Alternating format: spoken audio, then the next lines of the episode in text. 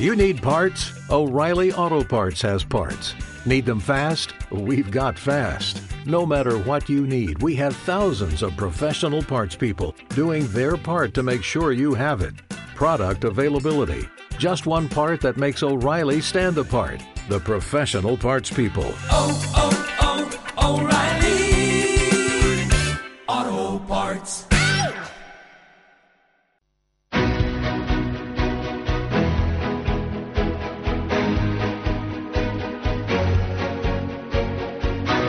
En Capital Intereconomía, Consultorio de Fondos.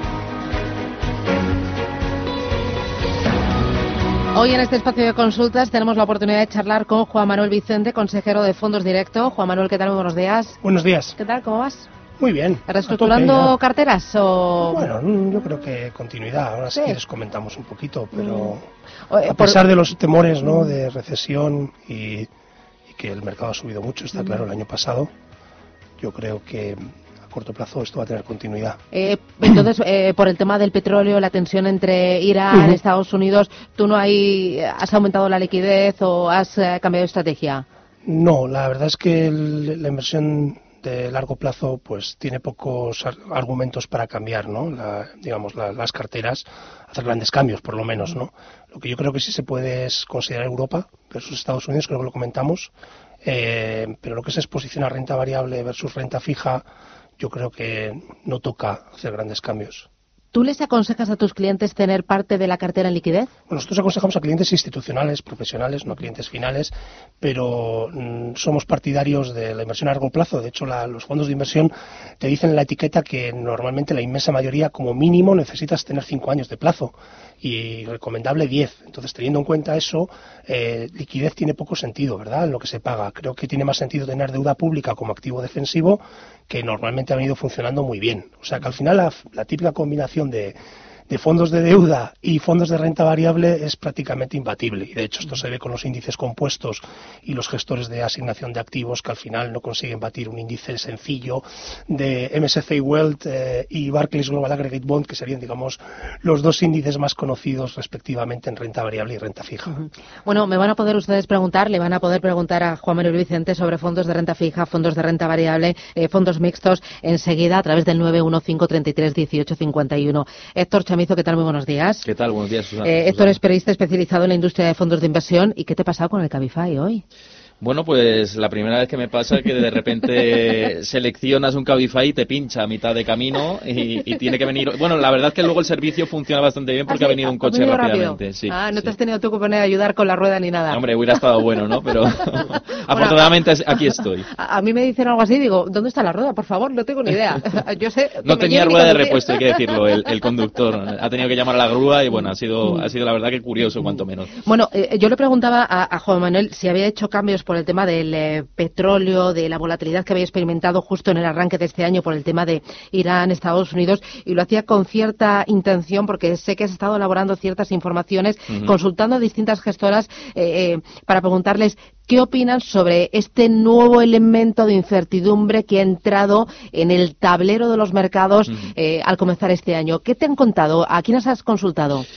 Pues aprovechando un artículo que publiqué recientemente en Business Insider, eh, eh, al final consulté con, diferentes gestoras como Bontobel, como Allianz Global Investors, como Aberdeen y eh, básicamente lo que coinciden es que el pasado 8 de enero se relaja la situación y que bueno el escenario base fin- finalmente es que eh, va a haber una especie de consolidación dentro del mercado del petróleo, pero sí que se reservan un porcentaje de incertidumbre que sí que puede haber dentro de, de esa posibilidad eh, de que al final eh, las tensiones aumenten, algo que, como digo, la base no, no, está, no está ahí.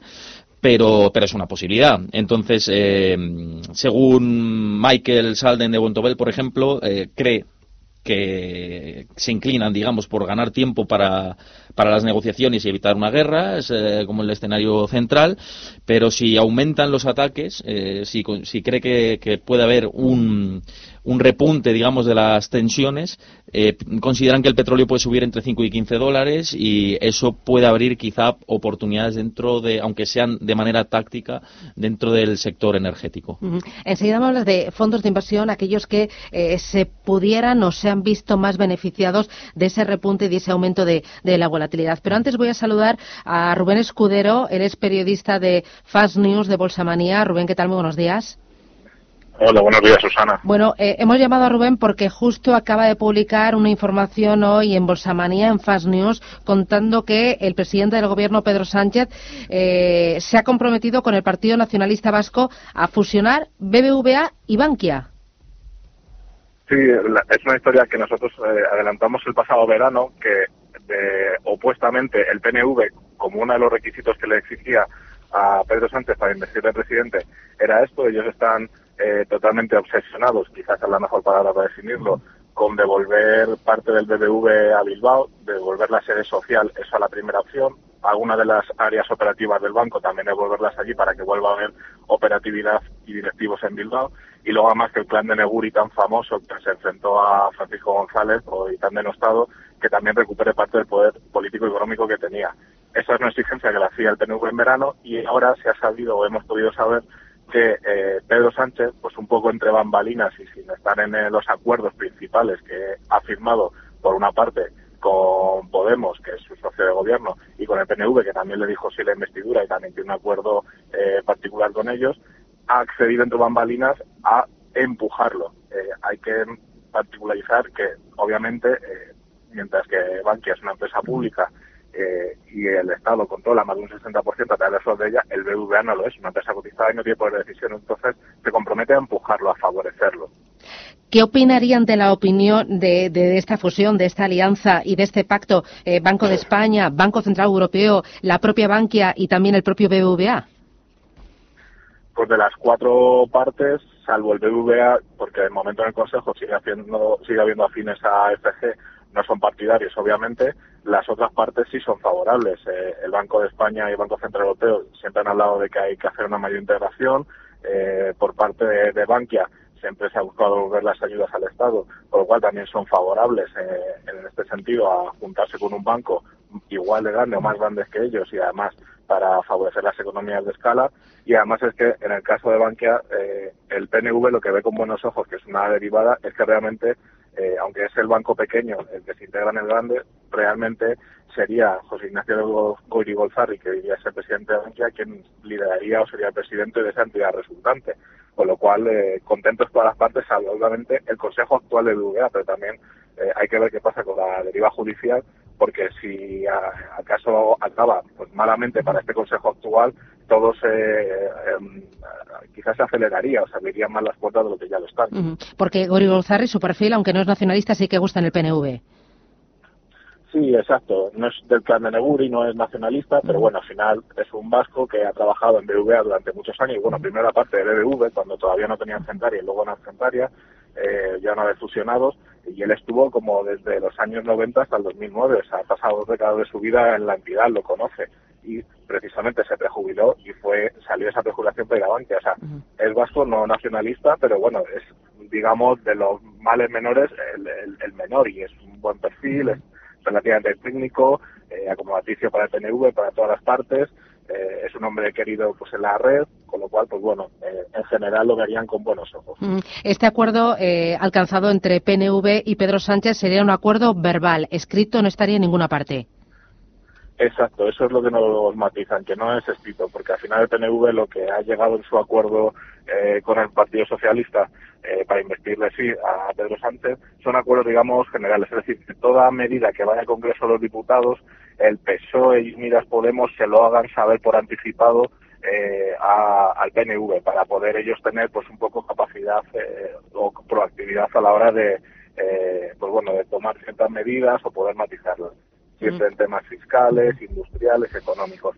En el tema concreto del PNV, o sea, de, la fusión que hablamos de BV y Bankia, no está en ese acuerdo recogido, es un acuerdo, es un acuerdo verbal, ellos lo dan por bueno, han fiado, y esto es importante, todos los requerimientos o todas las peticiones que ellos tenían, las han echado a un lado y han fiado todo a la palabra de Sánchez y a este acuerdo. Eh, han renunciado a ciertos temas fiscales, de autonomía, que siempre el PNV ha perseguido y en cada ciclo político que ha habido en España. Y en este concreto han centrado todos sus esfuerzos en, oye, creemos tu palabra, pero lo del BBVA tiene que ir adelante con Bankia. Pues eh, Rubén Escudero, Fans News, Bolsamania, enhorabuena por esa información y muchísimas gracias por atendernos. A seguir trabajando. Gracias, Rubén.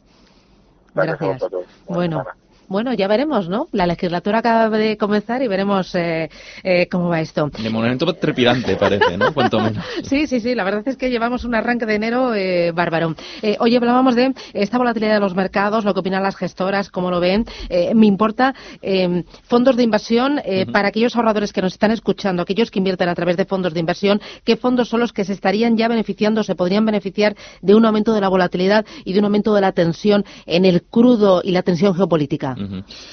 Pues eh, me he centrado especialmente en los tres que mejor han funcionado un año vista, sobre todo eh, en el, los últimos, en las últimas fechas con este repunte del petróleo. Si, si tácticamente, insisto, se quiere apostar por, por este sector, aunque el mundo de los fondos de inversión ya sabemos que es mm, con un toque a largo plazo, ¿no? Pero aquellos que quieran apostar de manera táctica, al menos en este momento, por un aumento de la tensión, como bien comentabas, eh, nos podemos encontrar con, con algunos fondos como Bankinter Eficacia Energética, que tiene un 80% de la cartera en industriales y tecnología, apuesta por, por esta mezcla y con una rentabilidad del 15% en el, en el último año, en los últimos 12 meses. Luego también tenemos Investec Global Strategy Fund, Global Energy Fund, que también ha proporcionado un 16,64% de rentabilidad en los últimos 12 meses y mm, como principales posiciones eh, de manera así eh, para apostillar eh, la información, su principal exposición es total, BP y Royal Dutch. Esas son sus, sus principales posiciones, o sea que en, energéticas puramente, ¿no? Y el último fondo que, que he recogido por rentabilidad en estas últimas fechas es BlackRock Global Funds World Energy Fund, que ha proporcionado un 13,51% de rentabilidad con posiciones similares al fondo que he comentado anteriormente, como Royal Dutch, BP, Total o ConocoPhillips. Bueno, pues ahí tenemos las distintas opciones y también eh, el comportamiento.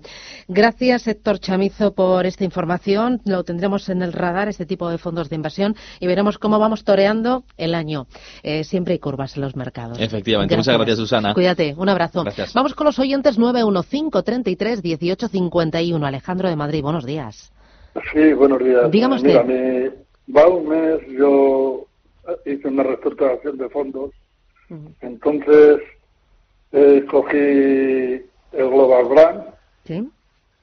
el, el, Gestión Evolución, de, de estos son de, de caja, el Sostenible Solidario, uh -huh. el Megatren, más el Peter Wachter y el de BlackRock, el BGF Long Walk que es este último fondo va a compañías de extracción de oro y metales preciosos. Uh -huh. A ver qué le parece uh -huh. al, la, uh -huh. la reestructuración que he hecho, si está bien o hay que cambiar alguno, o qué le parece. Eh, eh, ¿En qué fondo tiene mayor parte de patrimonio, mayor cantidad de patrimonio? Eh, lo mismo en todos, lo mismo en todos. Vale. Pues la misma cantidad en todos. Están todos en, en beneficios. Uh -huh. Llevo aproximadamente un mes uh -huh. con ellos. Pues muy bien, pues muchísimas gracias, Alejandro. Que tenga suerte. Gracias. Vale, vale gracias. ¿Qué decimos, Juan Manuel? Bueno, ha mencionado gestoras de calidad en general, ¿no? Eh, el Global Brands entiendo que es de Morgan Stanley. Eh, Ibercaja es una de las gestoras nacionales eh, de mayor calidad y, y, luego algún producto también de Pictet, ¿verdad? Yo lo, lo, único que le comentaría en esa reestructuración es que eh, para mí esa cartera suena como una cartera muy, esto que se llama satélite, es decir, para tener un porcentaje de la cartera eh, del 15 o el 20%, por decir algo, ¿no? De donde uno toca un poquito pues temas como el oro, eh, temas eh, como el agua, ¿no?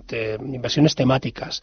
Pero fijarlo todas las inversiones eh, temáticas creo que no es lo ideal. Yo le recomendaría tener cartera global, eh, eh, lo que llamamos básica, es decir, sin temáticas, sin oro, y eso pues es comprar fondos normalmente pues de bolsa global o de deuda global. En bolsa global, pues accesibles fácilmente, le recomendaría fondos de gestoras como Fidelity, MFS, Capital Group, el propio Morgan Stanley, y en, y en deuda, pues también ahí tiene gestoras potencialmente interesantes como eh, bueno, pues, eh, BlackRock, eh, Mufinich, bueno, hay bastantes gestoras de renta fija, Mundi.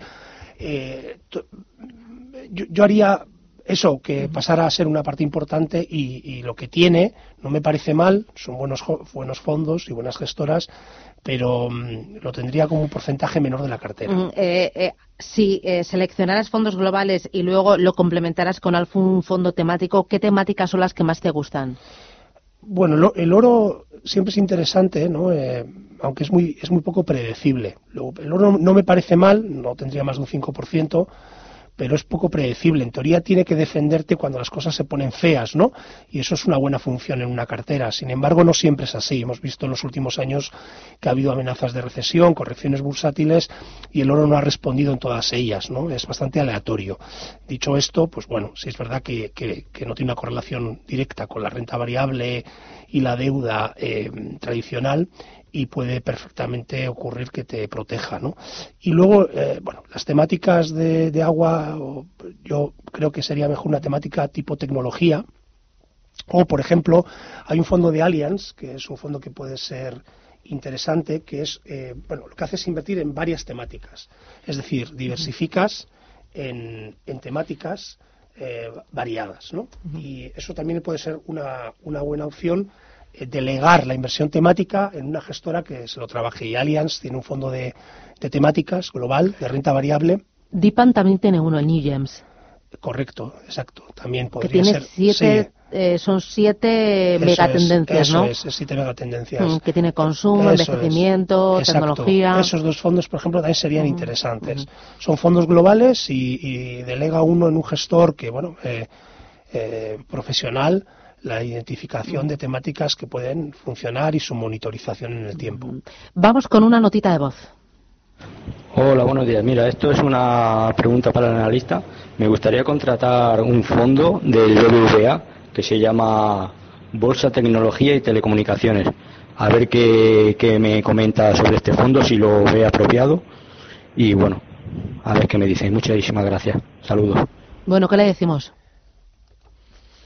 Justo acaba de mencionar que es una buena tendencia, que está expuesta a tecnología, creo que es una buena tendencia. Luego, eh, no, me, no, me, parece mal para tener, por ejemplo, un 5% de la cartera. Por ejemplo, si tiene una cartera global que tiene cierto patrimonio, puede tener un 5 o 10%. También eh, puede invertir en, en, fondos de gestoras internacionales. Eh, lo puede complementar o ETFs que básicamente invierten en, Nasdaq, por ejemplo, ¿no?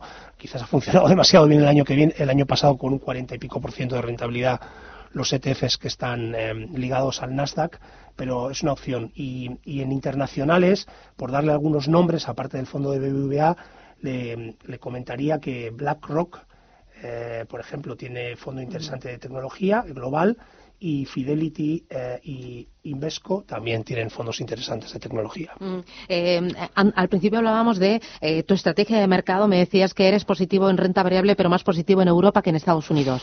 Bueno, yo soy rarísimo que diga eso porque siempre ah, pienso. No, ahora te lo matizo. eso, sí, estructuralmente creo que tiene sentido estar en los países donde tienen empresas muy dinámicas, economías muy dinámicas y donde los beneficios de esas compañías crecen, por tanto, con más fuerza. ¿no? Y yo creo que estructuralmente tiene sentido estar en Estados Unidos y en algún, algunos países emergentes antes que en Europa, desgraciadamente, porque vivimos en Europa y me encantaría decir lo contrario. Dicho esto, tácticamente, eh, comentaba antes el, el, periodista de eh, Héctor, em, también se pueden hacer pequeños cambios tácticos. Y tácticamente lo que sí defendemos es que este año eh, por primera vez en mucho tiempo sí que vemos varias cosas que juegan a favor de, Europa y uno, bueno, pues en lugar de tener, por ejemplo, si en un índice Europa pesa un 25, podría tener un 30 o un 35%, por ejemplo, de la inversión en bolsa europea versus bolsa americana, que, bueno, sería una sobreponderación. Y volviendo a las razones, las razones son básicamente dos. Una es que eh, el ciclo económico en Europa, como no hubo subida de tipos, igual que en Estados Unidos, como sabemos, hubo subida de tipos. Y luego bajaron, recularon. Exacto, y luego recularon. Eh, la situación monet de, ¿sabes? monetaria no ha sufrido como en Estados Unidos y no han tenido que recular y todavía está un poco en duda si tiene que seguir bajando o no Estados Unidos y probablemente al final termina, tenga que terminar haciéndolo. Eh, esa es mi sospecha. Entonces, eh, eso es un, una cosa que nunca ha jugado beneficios. Siempre Europa ha ido un poco a remolque del ciclo económico. Ha sido la bella durmiente. Eso es. Sin embargo, ahora, por fin, el ciclo económico en, Estados, en Europa, contrariamente a lo que la gente pueda pensar, en ciertas economías europeas líderes, tiene, en términos relativos, tan buena pinta o mejor que en Estados Unidos, a corto plazo. Vale, dame dos fondos para ir vigilando. Dos fondos Sí. en Europa. A ver, eh, yo eh, recomendaría, por ejemplo, la gestora Comgest eh, de bolsa, es una gestora que solo hace renta variable, Comgest, que es de origen francés, y luego, por ejemplo, un clásico como el fondo de MFS, el European Research, que está gestionado por una mujer y que lo hace siempre consistentemente muy bien y es una gran gestora de renta variable. Pues Co- Comgest y MFS, eh, European eh, Research, se ve al fondo, o Comgest Euro- Euro- tienen tres fondos de renta variable europea, cualquiera de ellos es, es una buena opción. Eh, serían mis recomendaciones para estar expuesto a renta variable europea. Pues Juan Manuel Vicente, consejero de fondos directo. Esta última gestora, la de Comges, no la tengo yo localizada en el radar, así que te voy a pedir que el próximo día, cuando empecemos, me lo Es recuerdas, una gran gestora. me lo cuentas, en qué es especialista, en qué es buena, qué lleva en el ADN, qué tipo de productos tienes, eh, quiénes lo forman, cuál es su patrimonio, y así aprendo yo un poquito, que Claro. sabes que esto me pone. Pues muy bien, Me encanta. pues gran gestora, gran gestora, lo haremos. Gracias. Gracias. Cuídate, adiós.